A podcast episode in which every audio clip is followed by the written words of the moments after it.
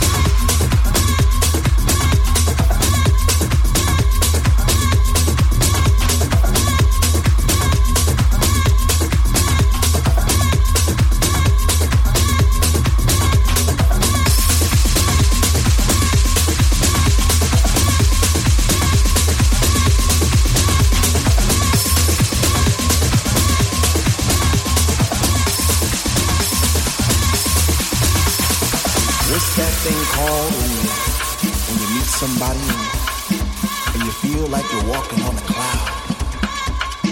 And every step you made all your life, wrong or right, led you to this place right here, right now.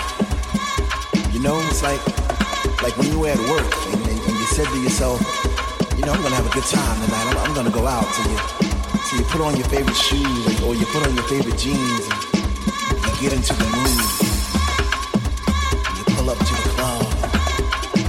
It's a long line, but you don't care because you can get a thump, thump, thump outside those doors. And you get that feeling all over again. And you get that chill just fine because the DJ is playing your favorite song back to back. And, you're not in yet, but soon you know you want to be. Oh, man, what's that feeling called again? What's that feeling called?